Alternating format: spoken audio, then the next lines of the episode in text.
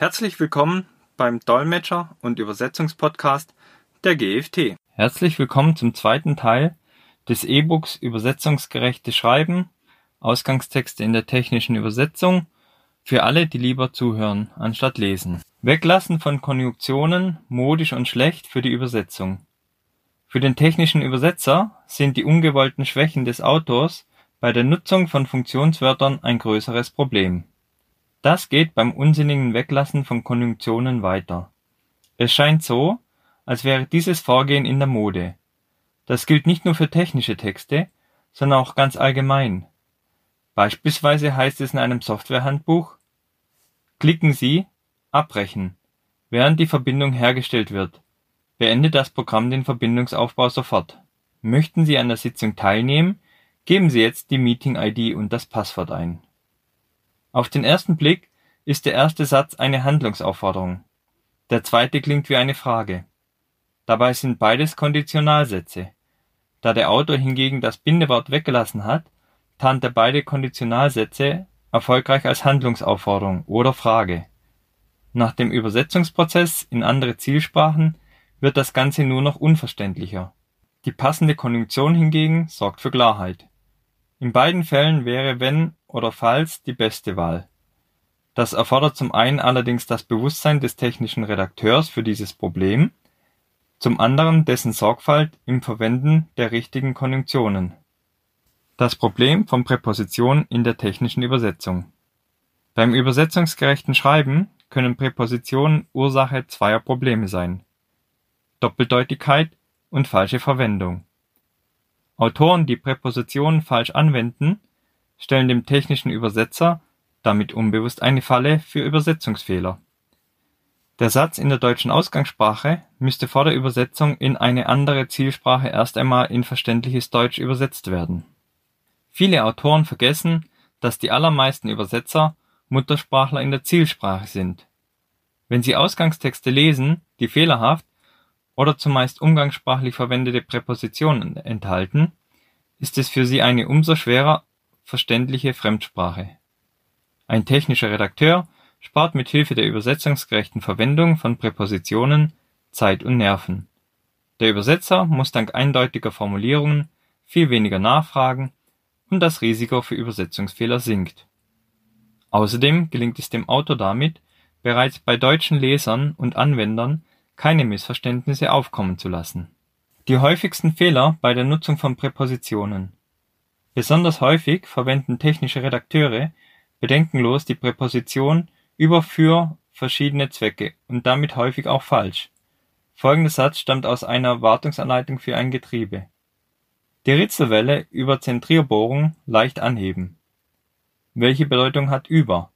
Obwohl das zunächst klar scheint, kann der technische Übersetzer hingegen das kaum feststellen und müsste nachfragen, um Übersetzungsfehler auszuschließen. Über bedeutet ursprünglich so viel wie oberhalb von. In dem Fall wäre die Bedeutung des Satzes folgende: Die Ritzelwelle etwas höher als die Zentrierbohrung anheben. Tatsächlich könnte ein unvorsichtiger Übersetzer, der unter extremem Termindruck arbeitet, das vorlagengetreu übersetzen. In diesem Fall hat der Redakteur über allerdings im übertragenen Sinn gebraucht.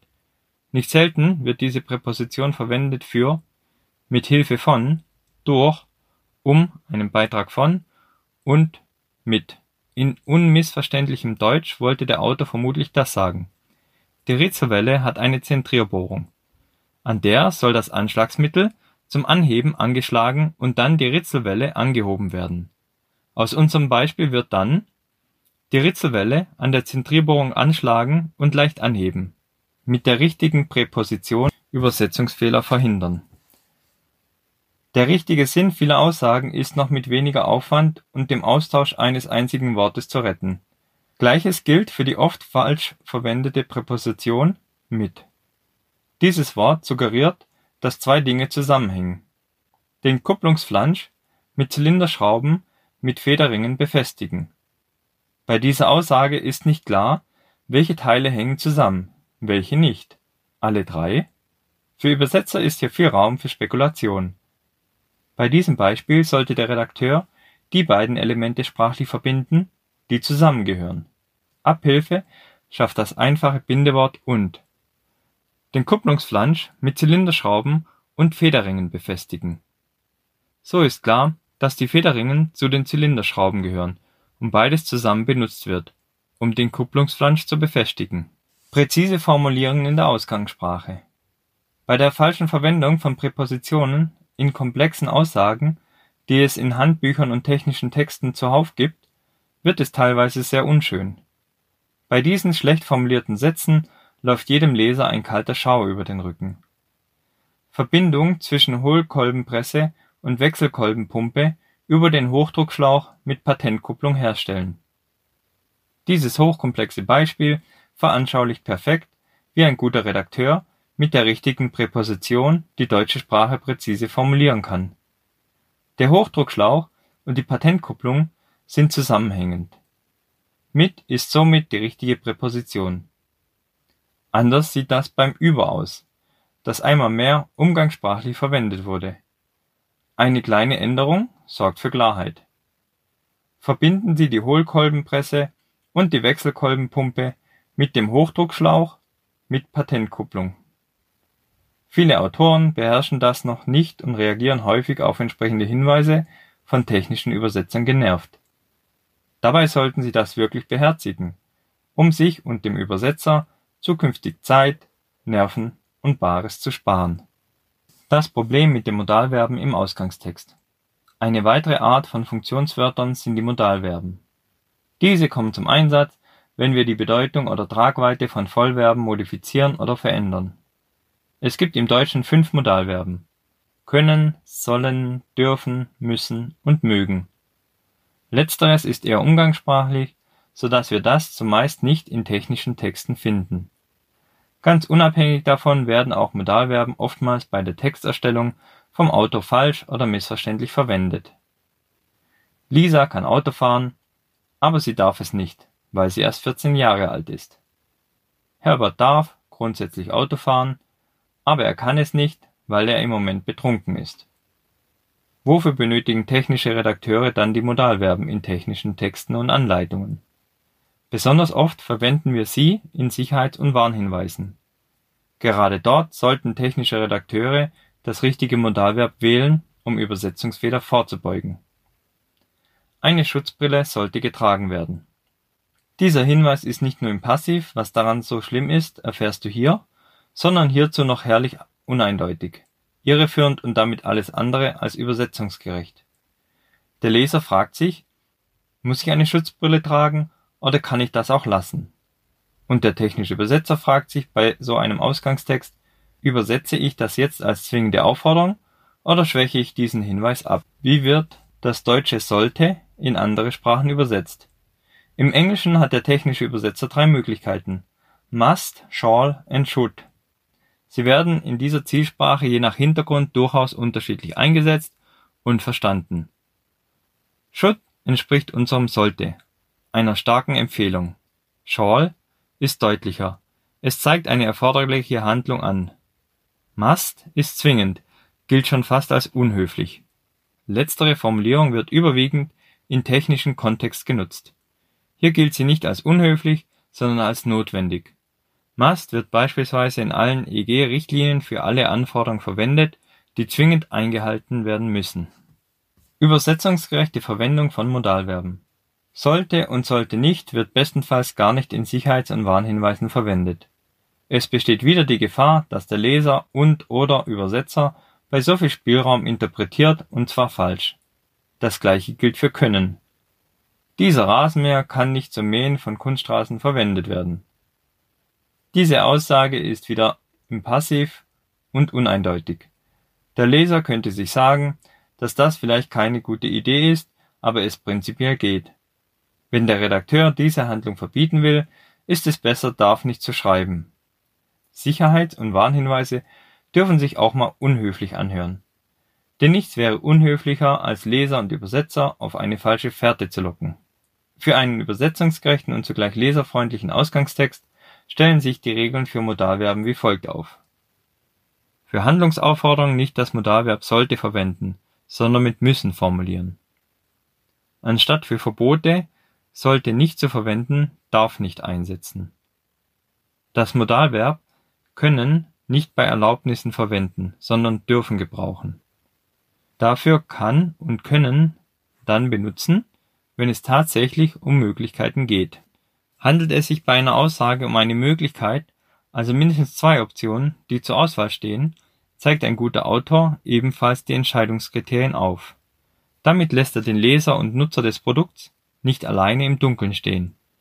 Ist die nötige Vorsicht und Sorgfalt mit Modalverben beim technischen Redakteur vorhanden, gibt es später auch keine Probleme bei der Übersetzung. Übersetzungsgerechter Satzbau in der technischen Übersetzung In der technischen Übersetzung offenbaren sich häufig fünf große Probleme, die aus schlecht geschriebenen Ausgangstexten resultieren und mögliche Quellen für allerlei Übersetzungsfehler sind. Diese sind Attributanhäufung, ein Begriff mit Ursprung in der technischen Dokumentation. Das ist die Aneinanderreihung vieler Adjektive vor einem Hauptwort im Satz. Unnötige Substantivierung, das heißt aus einem Verb wird ein Hauptwort und der technische Redakteur fügt ein sogenanntes Streckverb hinzu.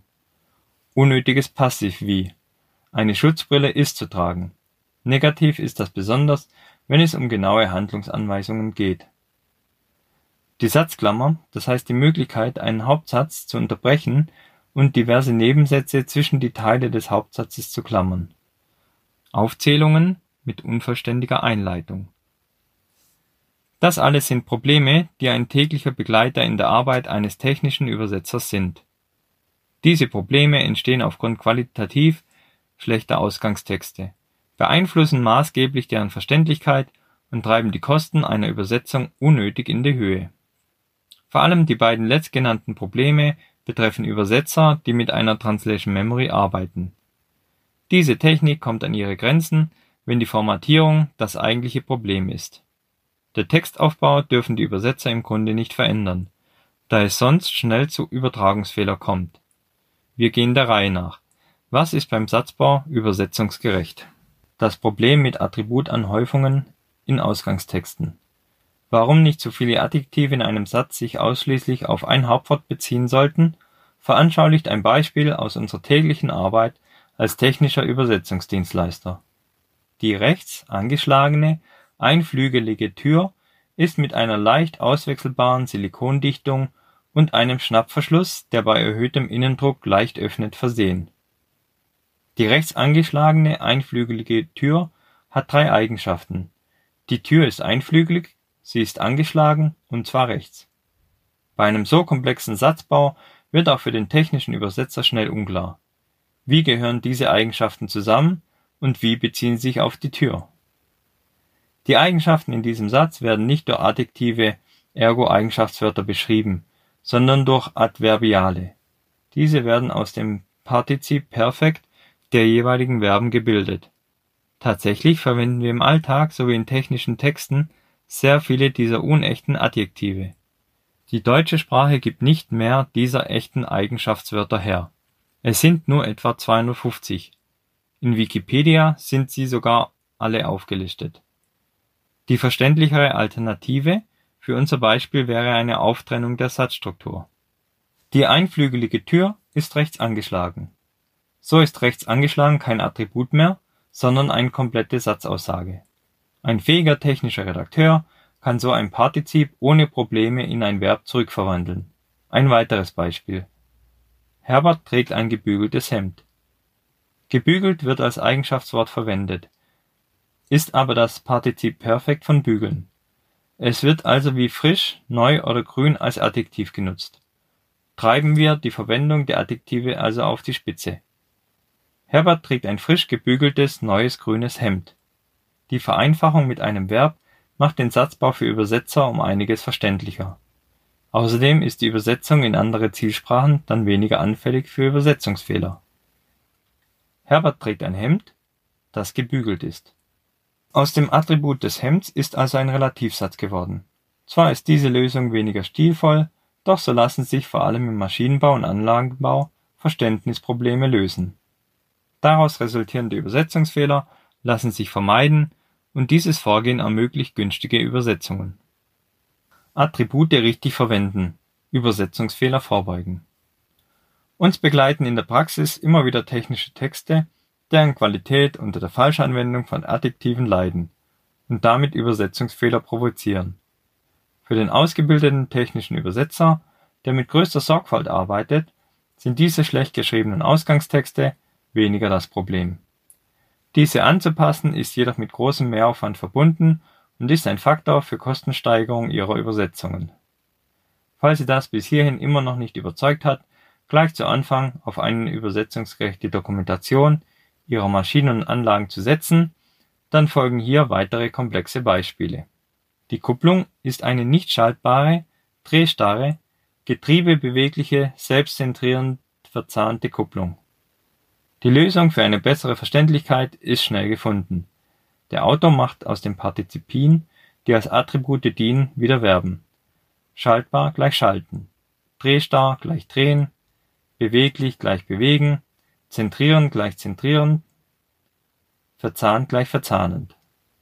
Zwar ist ein Satz mit Attributanhäufungen um einiges kürzer, aber mit ausformulierten Sätzen sind die Attribute und deren Beziehung zueinander sowie zur Kupplung nachvollziehbar. Richtungsweisend heißt es dann: Die Kupplung ist nicht schaltbar, verdreht sich unter Last nicht und bewegt sich mit dem Getriebe. Die Verzahnung der Kupplung zentriert sich selbst auf der Getriebewelle. Der Gewinn an Verständlichkeit hilft nicht nur dem deutschsprachigen Leser, sondern verringert ebenfalls die Wahrscheinlichkeit von Übersetzungsfehlern. Wenn Sie Fragen haben, die bisher noch nicht im Podcast behandelt wurden, können Sie diese gerne per E-Mail an m.binder.gft-online.de stellen. Ich werde diese in einem der nächsten Podcast-Folgen beantworten. Vielen Dank fürs Zuhören und bis zum nächsten Mal.